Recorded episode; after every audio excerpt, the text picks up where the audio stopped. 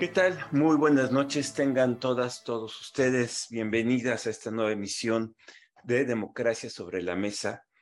Eh, esta serie que eh, de manera conjunta eh, Coparmex e Intiliures hemos preparado para propiciar un debate informado sobre las instituciones electorales en México, sobre los retos de la democracia, sobre las decisiones que vienen y que ustedes tengan esta oportunidad de eh, tener información directa de los principales actores eh, eh, electorales en el país y que tengamos esta posibilidad de tener, insisto, un debate informado sobre el estado que guarda la democracia en el país y sobre sus perspectivas. La sesión pasada tuvimos el privilegio de contar con la presencia del consejero presidente del INE, el doctor Lorenzo Córdoba, y ahora con enorme gusto tengo el privilegio de presentarles al magistrado eh, Reyes Rodríguez Mondragón, quien es presidente de la Sala Superior del Tribunal Electoral del Poder Judicial de la Federación. Él es licenciado en Derecho por el ITAM, con estudios de posgrado en el CIDE y en el Instituto Internacional de Sociología del Derecho de Oñati. Es autor de diversos artículos, académico, profesor, ha ocupado diversos cargos en los tres poderes de, la Unión, en el legislativo, en el ejecutivo, ahora en el judicial. Fue electo magistrado de la Sala Regional de Monterrey y posteriormente de la Sala Superior y desde el 2 de septiembre de 2021 es magistrado presidente del Tribunal Electoral del Poder Judicial de la Federación hasta 2024. Y para conducir esta conversación eh, nos acompaña, ya lo conocen, a nuestro amigo Ricardo Becerra, economista, nadie es perfecto, eh, periodista económico y político, coordinador de varias obras, Balance Temprano desde la, desde la Izquierda Democrática, el informe sobre la democracia en México, actual presidente del Instituto de Estudios para la Transición Democrática y sobre todo un convencido como yo digo, un activista de la democracia y de sus instituciones. Muchas gracias, Ricardo. Muchísimas gracias, magistrado. Le apreciamos mucho esta oportunidad de conversar. Adelante, Ricardo. Tú tienes la moderación del, de la conversación. Muchas gracias, eh, Sergio. Eh, muchas gracias a todos, a todas las que nos hacen favor de, de seguir esta, esta transmisión y esta conversación.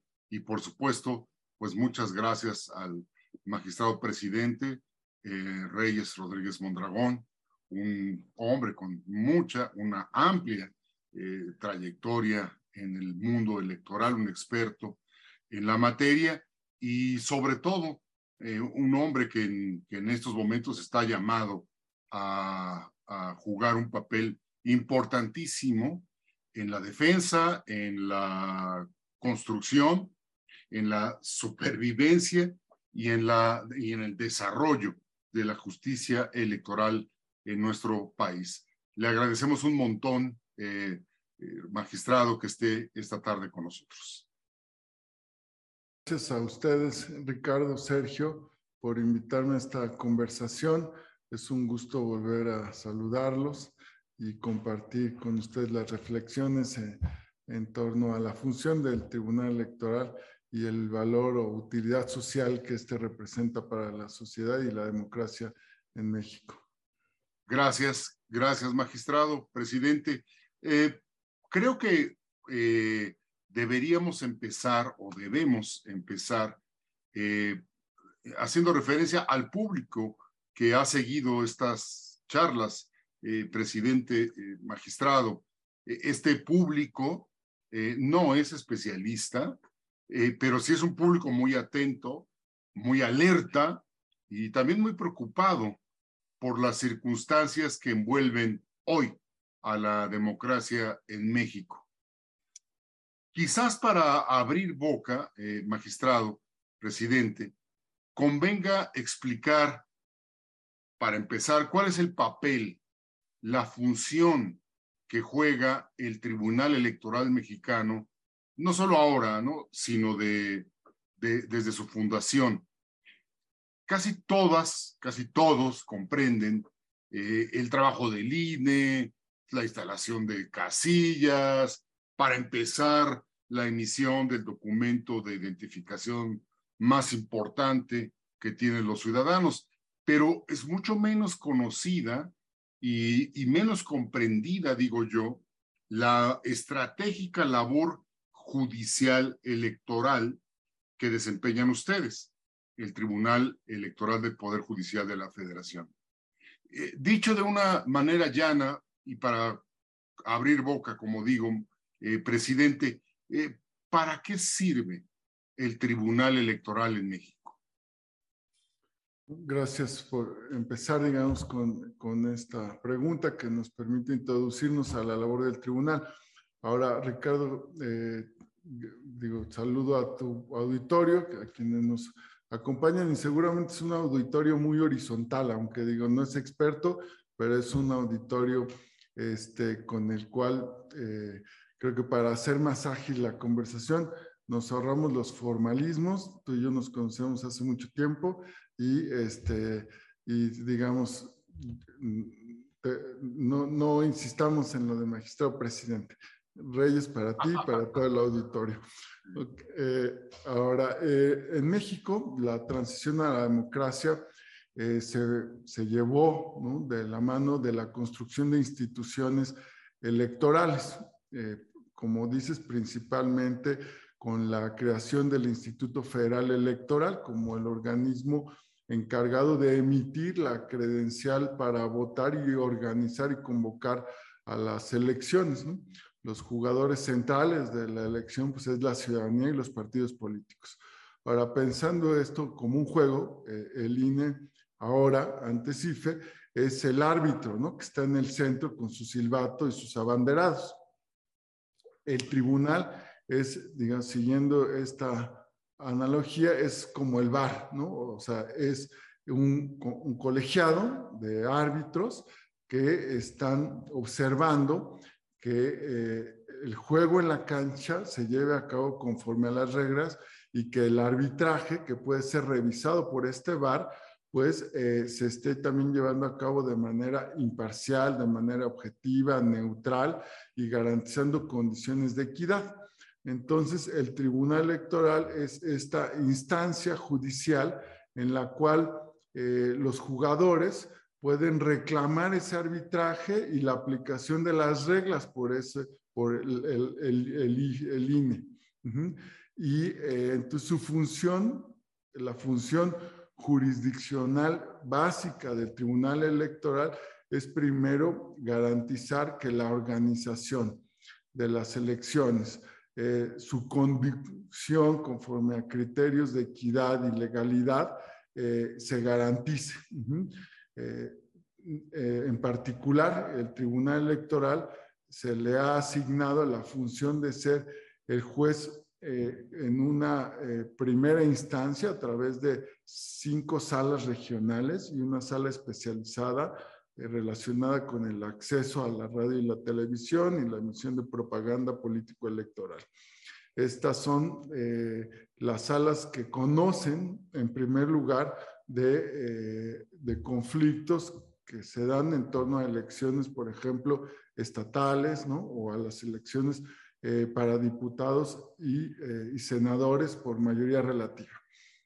En una segunda y última instancia está la sala superior, integrada por un colegiado de, seis, de siete magistraturas y eh, esta es la última instancia, es decir, en este juego de la competencia político-electoral, quien decide por última ocasión en un mecanismo de revisión, eh, digamos, administrativo y jurisdiccional que se complementa es la sala superior.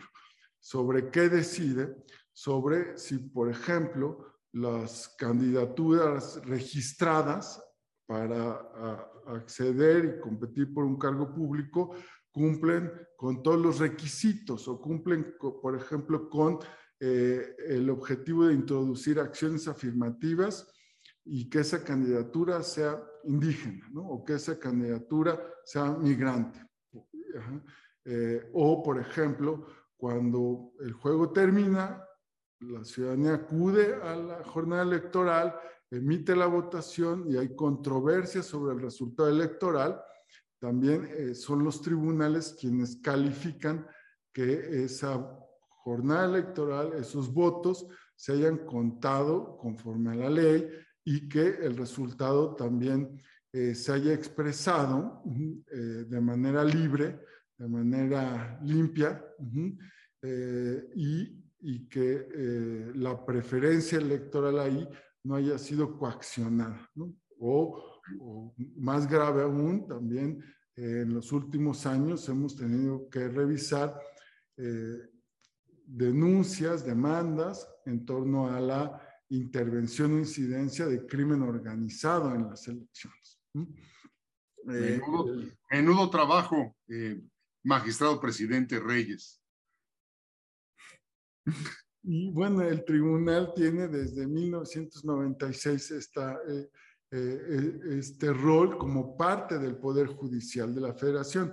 Esto hay que señalarlo porque eh, al ser una institución dentro del Poder Judicial, tiene naturalmente una función de contrapeso o de control, en nuestro caso, de, de, de, cómo participan, por ejemplo, servidores públicos en las contiendas electorales. Eh, e, si, su intervención puede alterar eh, su deber de neutralidad o la imparcialidad en el uso de recursos públicos. Eh, también se caracteriza por los principios de independencia y de imparcialidad. Estos son a su vez garantías para que los partidos políticos, la propia, el propio INE, tengan eh, seguridad de que las decisiones pues se tomen conforme a las reglas preexistentes y la interpretación de la norma pues se guíe, se oriente por los valores y principios constitucionales. Muy bien. Eh, como decía, el, el, trabajo del Tribunal Electoral es, pues es el trabajo de resolver ni más ni menos lo más polémico, lo más controversial en nuestro sistema electoral y pues sí, les toca bailar con, la, con los casos más feos, eh, siempre, ¿no? Pero, pero entendida esta función, eh, eh, Reyes, entendida esta, este propósito y esta, y esta acción del Tribunal Electoral, em, quizás convenga ahora ir a, a, la coyuntura, ir a lo que nos convoca esta serie de conversaciones. Eh, porque diversos autores, eh, muchos libros, toda una literatura reciente advierte que pues los que vivimos no son buenos tiempos para las democracias en el mundo y tampoco para la nuestra. Em, la pregunta o la conversación, lo que nos, nos interesaría conocer mucho del presidente del Tribunal Electoral Mexicano es eh, hay suficiente conciencia eh, del cambio de época política que nos ha tocado vivir en los tribunales electorales y por supuesto en el tribunal eh, mexicano. Hay conciencia de esta, de esta nueva dimensión y conflictividad política, pues que es universal. En primer lugar, Ricardo, yo diría que hay conciencia que la la función o, el papel que le toca jugar a un tribunal, un árbitro en la democracia es precisamente procesar los conflictos políticos por las vías eh, institucionales jurídicas. Entonces, eh, ahí debe prevalecer, eh, en teoría, el derecho sobre la política. Y en ese sentido es relevante que lo que señalas, que hay un nuevo contexto político. Eh, y precisamente la justicia electoral eh, tiene que enfrentar este, eh, esta función de pacificar conflictos políticos en una coyuntura o en un contexto más polarizado en donde los sentimientos, las emociones eh, se expresan con mayor cotidianidad en el discurso político eh, y por lo tanto hay un mayor eh, enfrentamiento. Y en estos contextos de polarización efectivamente tenemos que ser conscientes que, que, las instituciones más vulnerables son las, las, los poderes judiciales. ¿Por qué?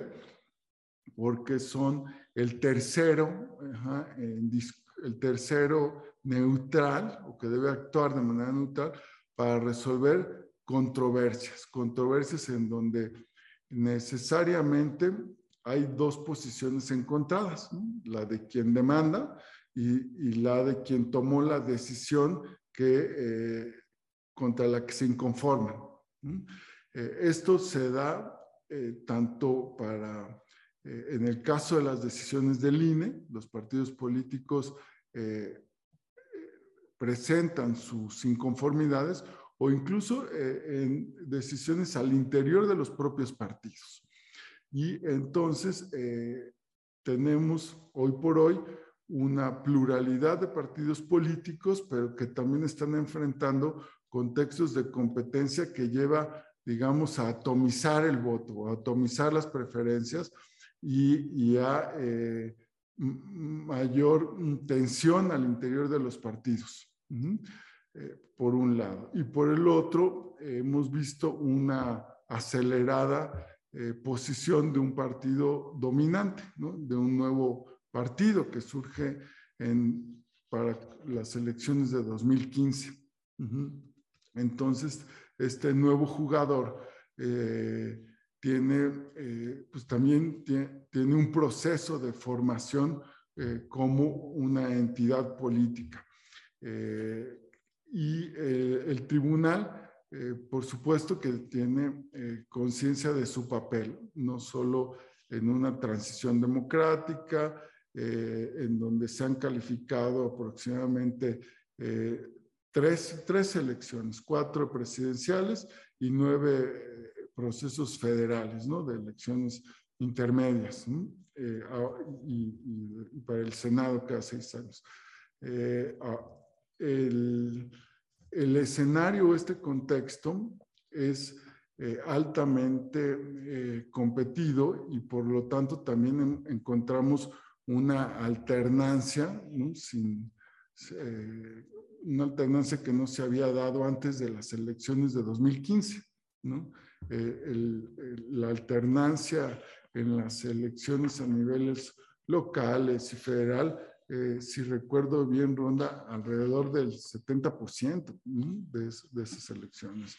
Eh, entonces, mm, ¿qué, ¿qué, observamos? Como bien dices tú, un nuevo contexto, pero también con cierta normalidad democrática, o sea, un nuevo contexto polarizado, en donde eh, hay, una, hay, una renovación o un cambio de la élite política, de la distribución del poder y la representación política, pero también en una, eh, eh, en una frecuencia de normalidad democrática. ¿Por qué?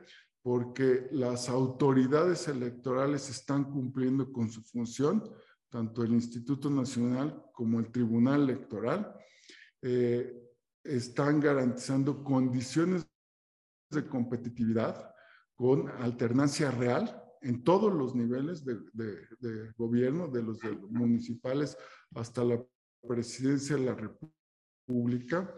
Eh, estas básicamente vienen desde 96 y que se han ido transformando cada sexenio, eh, con posterioridad, claro, al sexenio, eh, pocas veces a la mitad del camino, ¿no?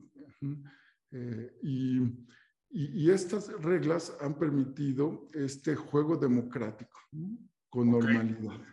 Pero, pero presidente, el, usted dice muy bien, polarización, una intensificación de la lucha interna por las candidaturas en todos los partidos, alternancias aquí y allá, pero también esto, este nuevo contexto incluye pues una cierta voluntad, una cierta decisión para violar más la ley.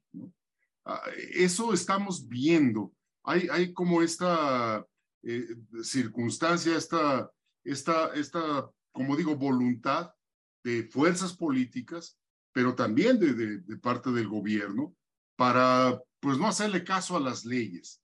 ¿Qué, qué, qué es lo que, lo que tiene preparado? ¿Qué es lo que está pensando el tribunal para enfrentar esta, esta nueva circunstancia? Bien señalas, eh, Ricardo, esta paradoja, ¿no? Eh, la paradoja de la democracia. O sea, con las reglas de la democracia se está socavando el Estado de Derecho en ocasiones.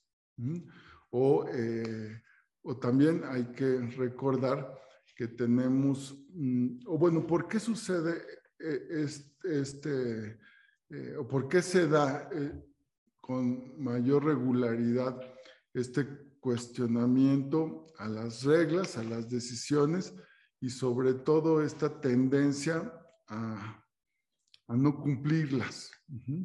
Eh, primero, hay un, una clara desafección eh, con la democracia. O sea, la ciudadanía eh, está convencida de que la democracia en el mundo en general, no, México no es una excepción, le ha quedado de, a deber a la gente.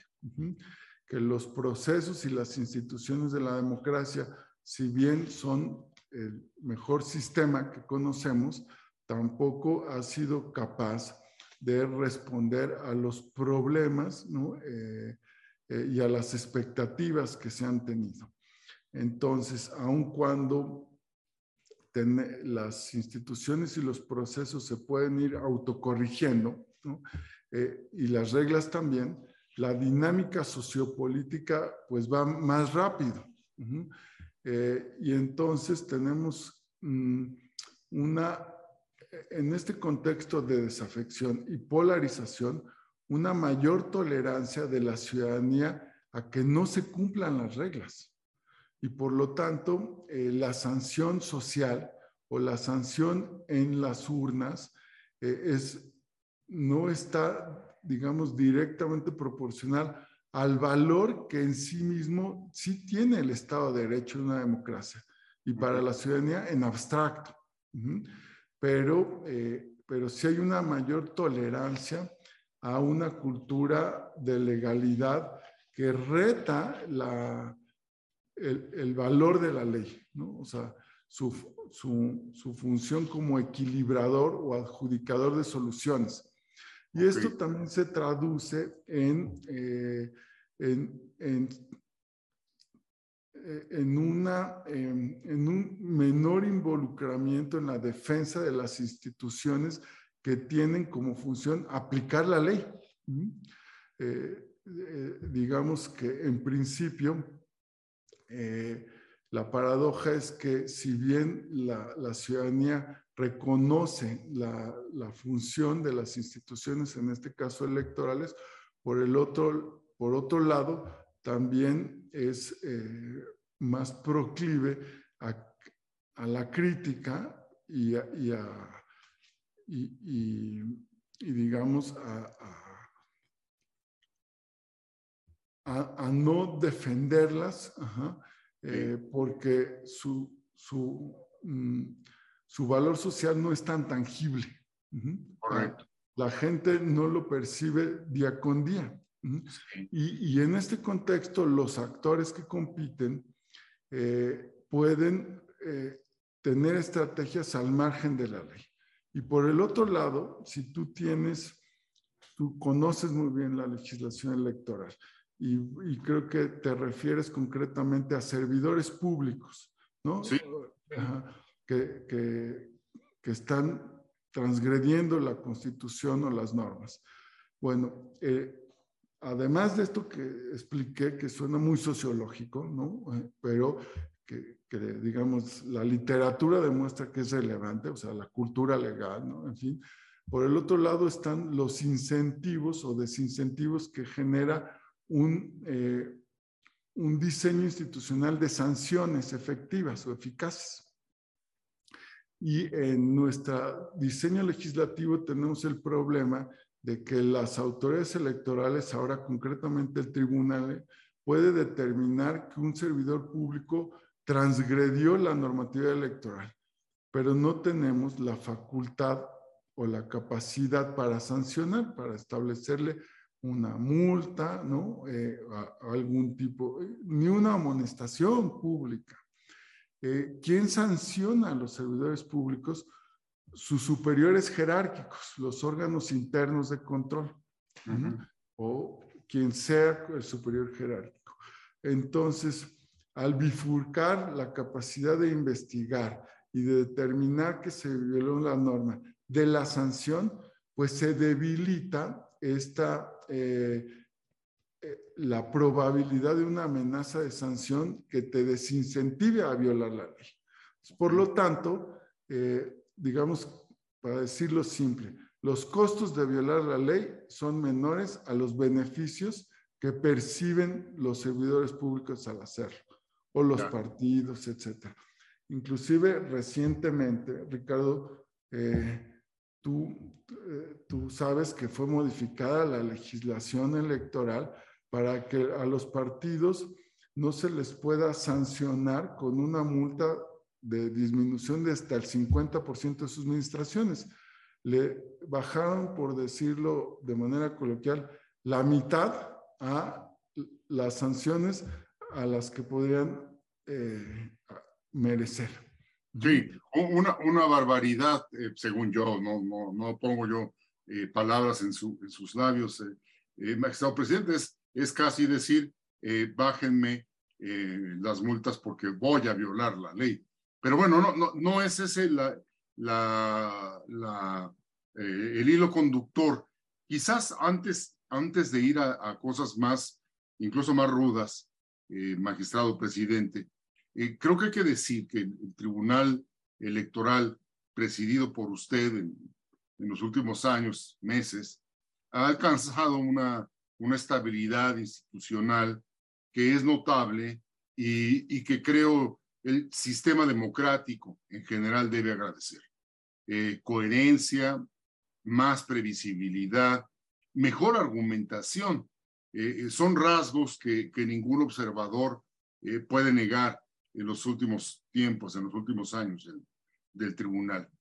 Pero me gustaría conocer de usted el balance de estos años de boca del presidente del tribunal y su visión acerca de los desafíos que la institución, eh, que la operación del propio tribunal eh, tiene hoy y en el inmediato porvenir.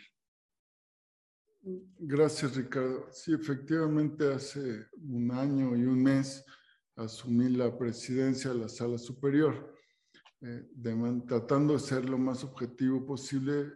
Sí, comparto que el balance es positivo en este proceso eh, que iniciamos también con una agenda de cambio institucional interno, una agenda de fortalecimiento institucional.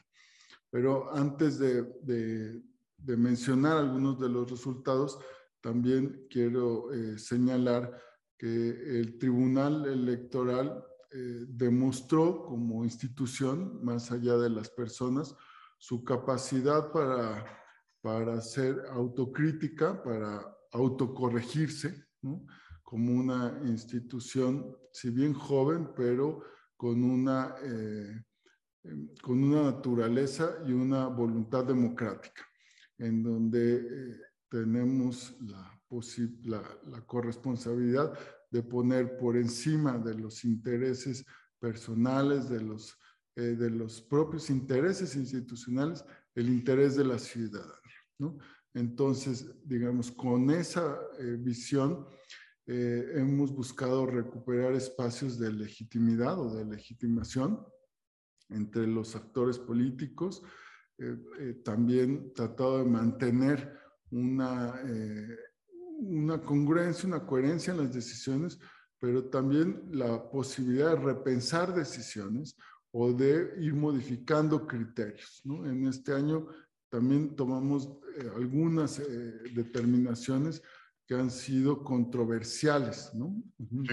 Este, pero bueno, eso es parte también de la, de, de, de, la redefinición de nuestro rol como institución. Ahora, ¿qué hemos, ¿cuáles son algunos de los resultados de los balances? cerramos ya un ciclo de calificar elecciones de 2021 y 2022, en donde eh, eh, se confirmaron prácticamente todos los resultados electorales de las elecciones a las gubernaturas, es decir, eh, con una revisión constitucional y legal, se, se, se buscó garantizar que el voto de la ciudadanía es quien defina, ¿no? Eh, que sean los electores los que toman la decisión. Es decir, la democracia es de ciudadanos electores, no de jueces electores.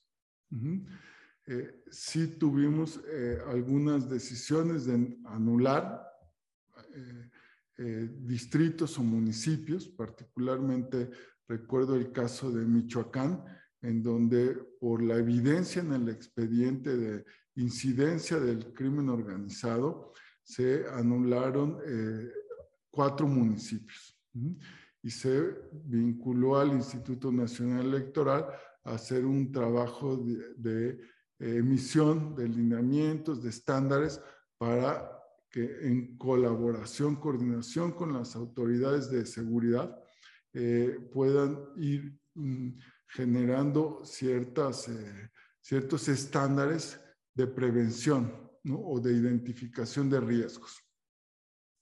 Esto por mencionar, digamos, algunas de, las, de los retos que hemos enfrentado. Eh, eh, en materia de, de, la transformación institucional, eh, lo primero que hicimos fue atender una, una demanda de darle mayor certeza, de mayor confianza a los partidos políticos y a la ciudadanía de que la asignación de los juicios al interior del tribunal entre las magistraturas eh, garantiza objetividad eh, y por eso se estableció un turno aleatorio de los medios de impugnación. Tú recordarás, este, Ricardo, que, en, en los últimos años había un cuestionamiento hasta, en ese nivel de detalle, ¿no? Sobre cómo se asignaban los, los juicios en el tribunal. Entonces, diseñamos e implementamos una herramienta digital para asignar de forma aleatoria. Eh, esto es, es, casi imposible conocer de antemano a qué magistratura le será asignada cada caso.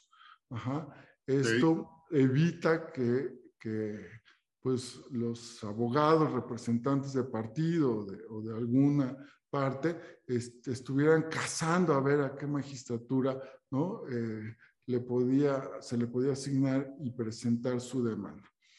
Eh, eso en la y en la parte jurisdiccional se, eh, se formalizaron las reglas con las que opera esta, esta área, que es la Secretaría General de Acuerdos. Ahora, en la parte administrativa ya se, se fortaleció el diseño del servicio civil de carrera administrativa. Esto, digamos, inspirado por lo que conocemos eh, del trabajo que ha hecho en el servicio profesional electoral el Instituto Nacional Electoral y tomando algunos otros modelos nacionales, internacionales, que están basados en promover la profesionalización basada en méritos, en resultados y eficiencia. Eh, eh, emprendimos una estrategia para fortalecer a nuestra institución desde esta perspectiva de profesionalización y también desde una eh, ampliación de medidas para racionalizar y darle calidad al gasto presupuestal. Ok, magistrado, tenemos 20 minutos y nos quedan tres temas tan importantes como el que usted está eh, eh, exponiendo, pero no, no quisiéramos dejar de abordarlos eh, en esta oportunidad. Es difícil pescarlo a usted magistrado presidente. Eh, y, la, y, es una pregunta difícil, es una pregunta eh, directa. Se ha presentado y parece que se ha reactivado la intención de realizar una reforma electoral a estas alturas del sexenio y con la voluntad, insisto, del Ejecutivo como puesta en primer plano, ¿no? Eh, ¿Qué opina usted, el, el magistrado presidente de nuestro tribunal, de las reformas electorales que hemos conocido públicamente y que parece que se discutirán pronto en el Congreso mexicano. ¿Cuáles son sus virtudes, si es que las tiene? Eh, ¿Cuáles son sus defectos y sus riesgos? Es muy importante para nosotros conocer su opinión. Gracias, Ricardo. el sistema de elecciones, de justicia electoral, por supuesto que puede perfeccionarse. De hecho, eh, bajo esa lógica, eh, destaco que otra de las, de las acciones que llevamos a cabo en el Tribunal Electoral es eh, crear la Defensoría Pública Electoral. Transformamos ¿no? la actual existente para pueblos y comunidades indígenas en una que brindará servicios gratuitos de orientación, asesoría y representación a comunidades y pueblos indígenas, claro, a mujeres en casos de violencia política de género y paridad, a personas mexicanas residentes en el extranjero, afromexicanas, jóvenes, adultos y adultas mayores, de la diversidad sexual y personas en prisión preventiva. Arranco con este ejemplo para decirte, eh, sí se puede incrementar los alcances y capacidades de la justicia y del sistema de elecciones para dar mayor acceso a la justicia, para contribuir eh, o profundizar en los beneficios democráticos de la institucionalidad electoral para la ciudadanía. Ahora, eh, en relación con, una, con las medidas que puede adoptar el, el poder legislativo. Eh, primero, creo que tenemos un, más de 200 iniciativas de reforma en materia político-electoral presentadas en, en, esta 64 eh, legislatura, o bueno, de la 64 legislatura hacia ahora. Entonces, en primer lugar, no está clara la discusión, no conocemos todavía un dictamen, o sea, se ha hablado de iniciativas. ¿Cuáles llaman más la atención?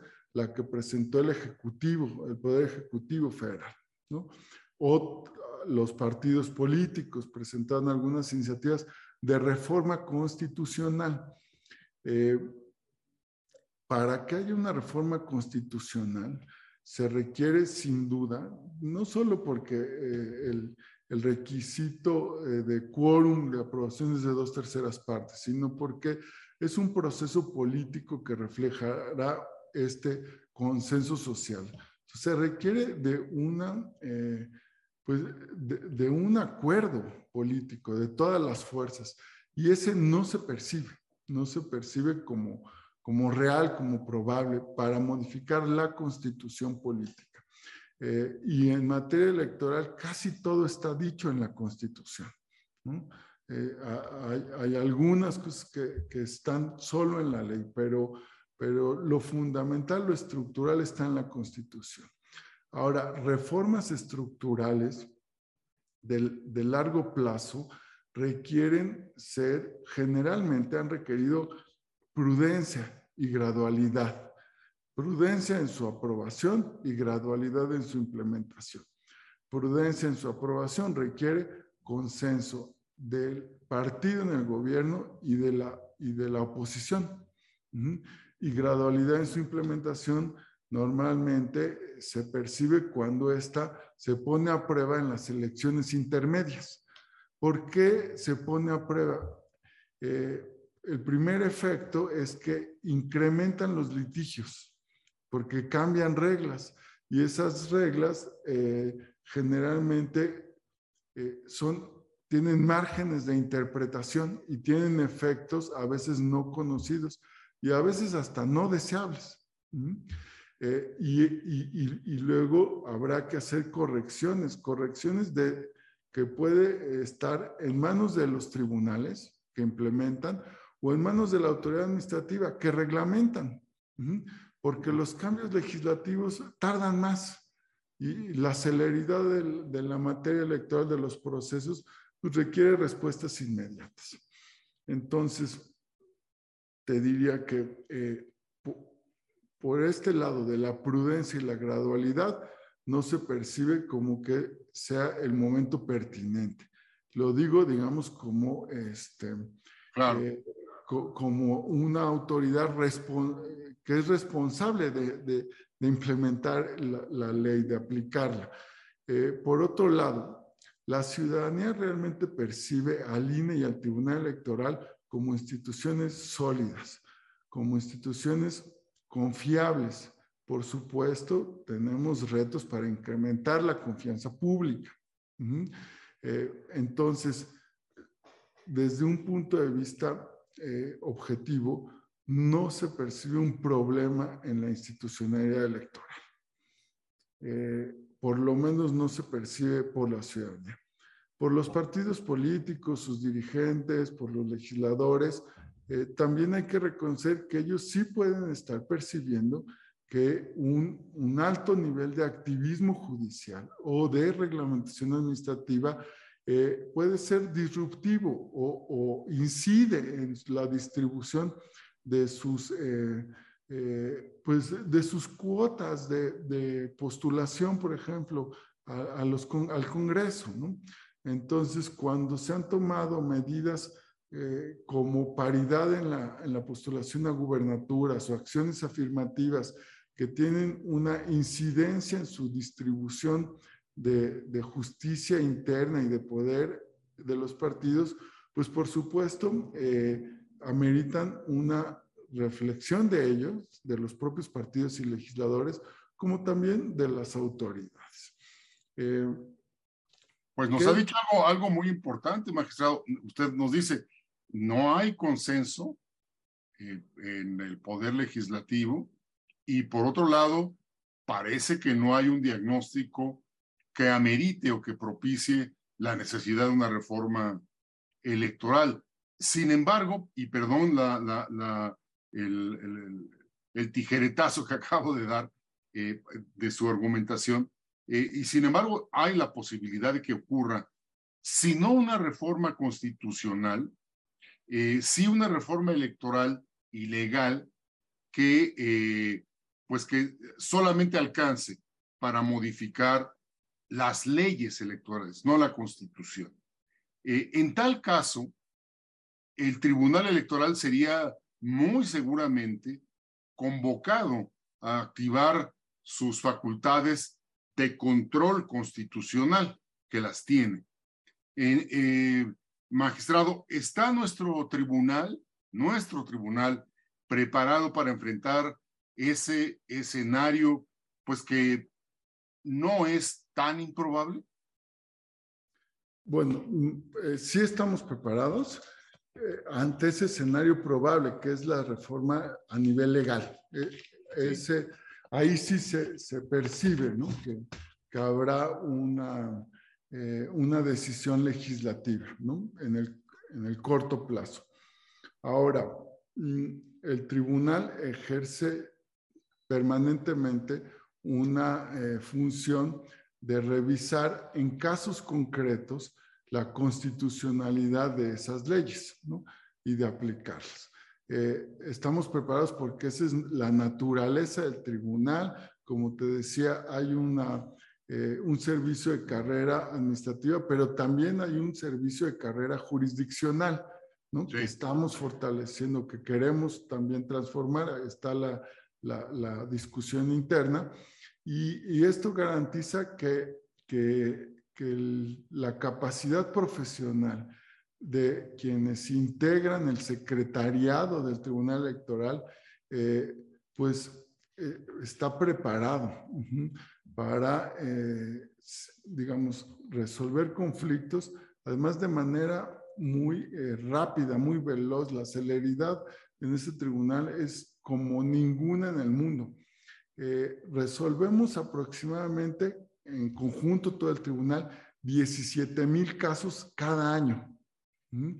Y el promedio de resolución en conjunto del tribunal es de 15 días y lo estamos reduciendo ahorita a 11 días.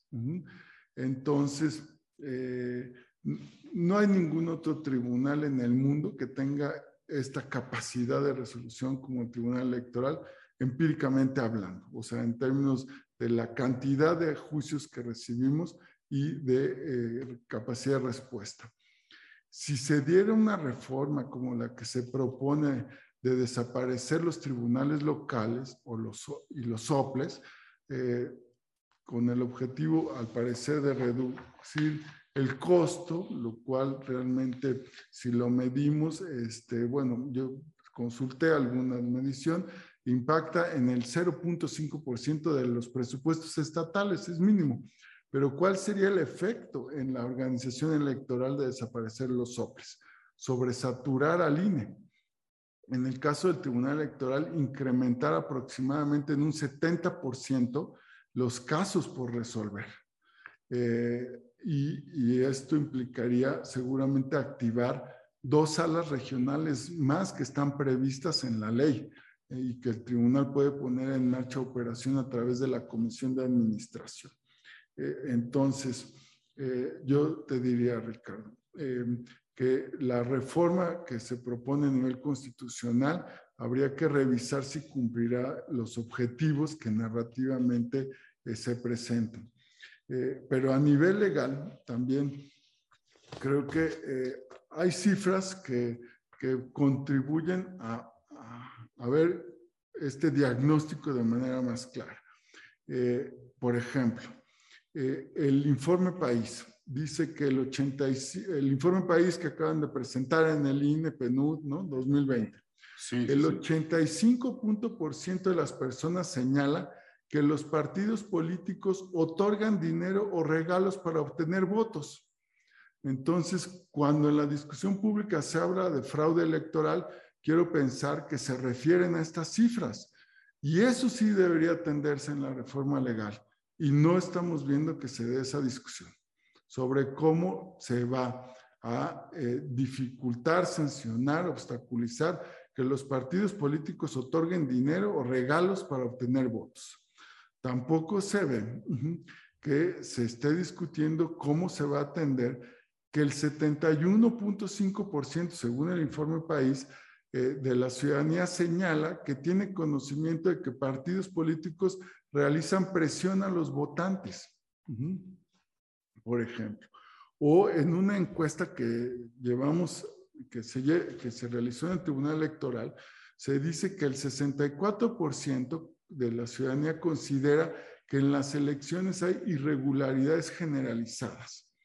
Eh, y lo que estamos viendo es que se disminuye la, el costo, o sea, la sanción en un 50%. Eh, tú dime si eso es coherente con el diagnóstico de que hay irregularidades generalizadas. Al disminuir la sanción, al tener una capacidad limitada de las instituciones para aplicarla, porque tratándose de servicios públicos no puede sancionar el Tribunal Electoral, sí de militantes, sí de partidos, etcétera.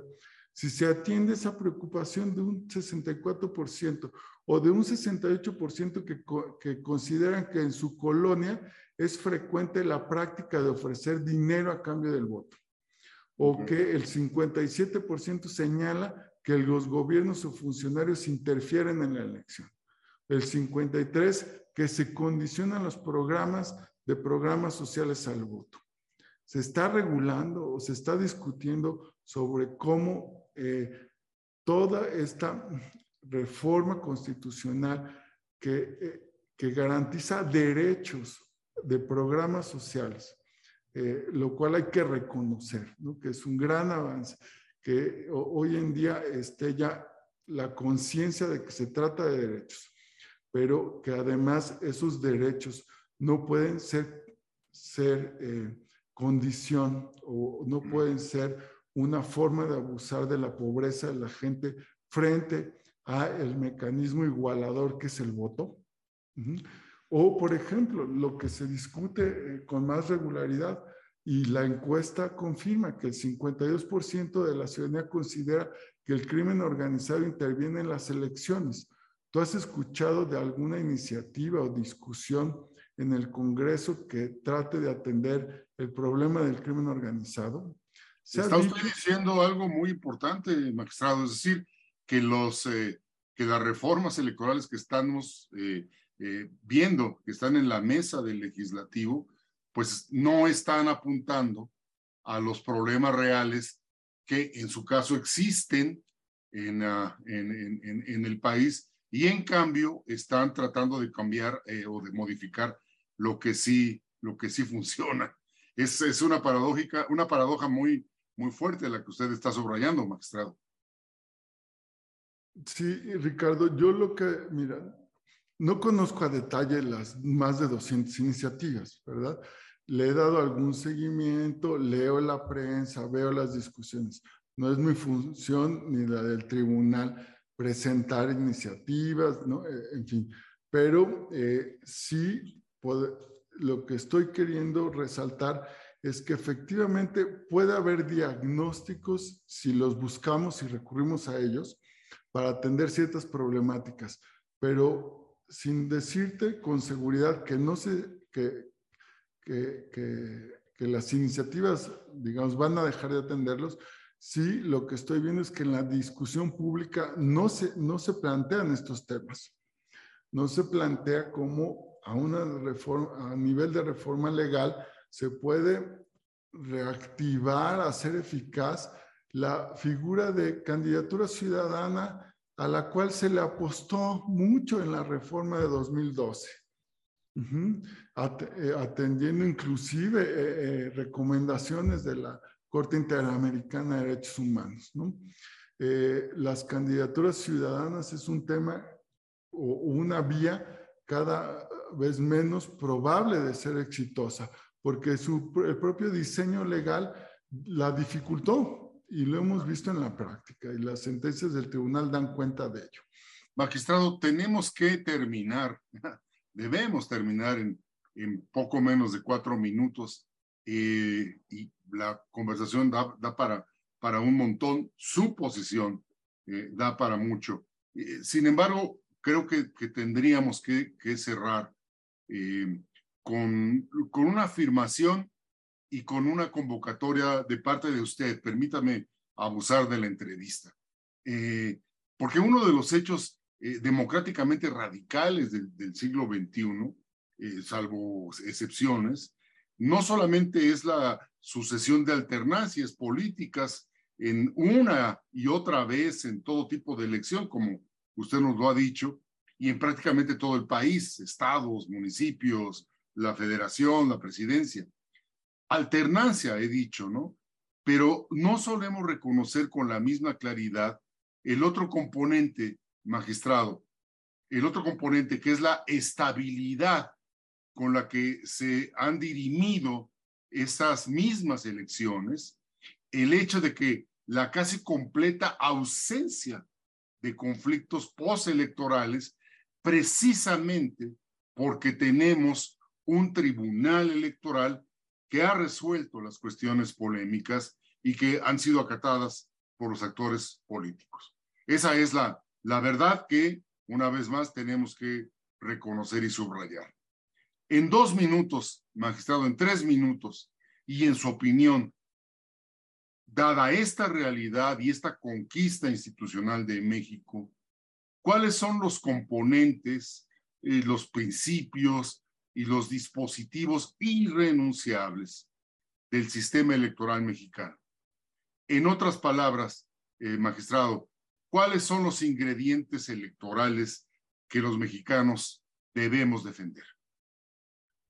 Sí, Ricardo, mira, un ingrediente, y, y, lo conecto con lo que hablábamos de las reformas, es que haya reglas claras, ¿no? Otro ejemplo de lo que no conocemos la discusión públicamente es cómo se va a regular la reelección. Y ya está prevista y no se ha emitido una ley o la regulación al respecto. Entonces, si un componente es tener reglas claras de aquellas instituciones o derechos que están previstos en la Constitución. Eh, entonces, un, ese componente es que el legislativo se ocupe de, de legislar lo que ya es una obligación para tener reglas claras y preexistentes que se apliquen en los procesos electorales. O otro componente es cómo garantizar el acatamiento de sentencias, porque en este nuevo contexto que señalabas desde el inicio también hemos visto desacato en, un caso a las sentencias del tribunal, ¿no? O eh, una dinámica de estira y afloje en relación con el acatamiento de las sentencias. Y, ese, y el componente que debemos defender sin duda en democracia es el rule of law, imperio de la ley, ¿no? Como le quieras llamar, Estado democrático de derecho. Es decir, que la, las leyes se apliquen, se sigan, se obedezcan, pero que también eh, el Poder Judicial pueda cumplir con esa función y los actores políticos, eh, ejecutivos, eh, partidos, legislativos, acaten las sentencias es prácticamente una condición democrática, aun cuando no, digamos, no compartan el sentido de la decisión, porque las sentencias expresan razones objetivas. No, eh, no, se, eh, no se busca incidir de manera parcial sobre la estructura de, por ejemplo, la representación política en las cámaras. Algo también que me parece fundamental es eh, la independencia de los órganos constitucionales autónomos y de los poderes judiciales, del Poder Judicial, del Tribunal Electoral. La democracia es este sistema de derechos libertades, pero donde también hay contrapesos y la independencia es la garantía de que se puedan ejercer. Eh, también fundamental es que, eh, que las autoridades electorales tengan un diseño que garantice la independencia e imparcialidad de sus decisiones y, por ejemplo, eh, un modelo de elección por voto popular y directo de las magistraturas o de las consejerías, pues va en contra de la, de la racionalidad que ha establecido eh, los organismos internacionales y la literatura en general. Eh, lo que dicen es que entre más separado esté un poder como el judicial y, y la elección y designación de las magistraturas de los otros poderes, como es el legislativo, ejecutivo o de la competencia partidista, más se garantiza la imparcialidad, pero aquí se propone lo contrario, con, con, una narrativa que empíricamente está demostrado que ni en Estados Unidos ni en donde otros países donde hay elección de jueces, eso ha contribuido a la imparcialidad. Inclusive en Bolivia, por ejemplo, donde hay elección de jueces eh, constitucionales, eh, participa el 5% de su electorado. Es decir, tampoco tienen ese ingrediente legitimador que se, que se dice eh, tiene esta propuesta. Entonces, ¿qué, ¿qué, hay que cuidar? Esa, esas características de las autoridades electorales. Independencia, imparcialidad. ¿no? competencia técnica. Otro, otra eh, condición, digamos, o, un objetivo, también no solo componentes básicos, componentes ya eh, exigibles en, esta, en este entorno democrático. Calidad de la democracia, integridad de las elecciones. ¿no? Eh, me parece que eso, eso está, digamos, por encima de la alternancia, por ejemplo. La alternancia se va a dar si los electores quieren, pero para que los electores eh, puedan ejercer ese poder de alternancia, tienen que contar con elecciones íntegras, con calidad democrática. Eh, esto yo diría que eh, son los básicos y, algo también de las discusiones de los últimos años es que la información sea lo que alimente la conciencia y la reflexión y el debate y no la desinformación. no las fake news, como se dice, no la intervención de actores eh, externos a las competencias políticas electorales, eh, tratando de incidir con desequilibrios informativos. Nos faltó tiempo, eh, magistrado presidente Reyes Rodríguez. ha sido una, una charla muy, muy, muy explicativa, muy aleccionadora. Esta última intervención sobre los componentes irrenunciables del sistema electoral venido de usted, esta reflexión hecha por usted, es especialmente importante para el público que hoy nos, nos, nos escucha. Le agradecemos un montón, mucho, su tiempo, su esfuerzo, su concentración eh, y creo que nos faltó mucho tiempo para seguir conversando sobre la complejidad, la densidad y los desafíos que ustedes tienen enfrente en para defender al sistema democrático, a la justicia electoral en nuestro país.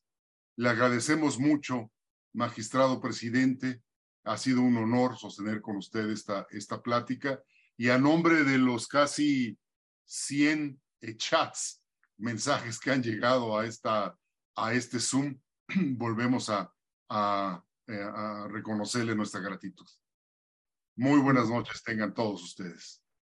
Gracias, Ricardo. Antes de cerrar, otro componente que no mencioné porque parece obvio, pero ahora recuerdo nuestras largas conversaciones que teníamos en el IFE, la libertad de expresión. No hay que darla por sentada. Eh, ese, es un, ese es un componente, digamos, esencial. Parece obvio, pero hay que volverlo a recordar. Eh, y, y esa libertad de expresión eh, implica pues tener este tipo de espacios, ¿no? Que la ciudadanía, que, eh, que, que, gente como tú interesada pueda pues plantear preguntas, pero también reflexiones y contextos de exigencia. Muchas gracias a ti, Ricardo, a Sergio, a todos quienes hacen este esfuerzo y a tu auditorio. Muchas gracias a ti otra vez, eh, este, magistrado presidente. Hasta luego. Hasta la próxima. Hasta luego, Buenas noches.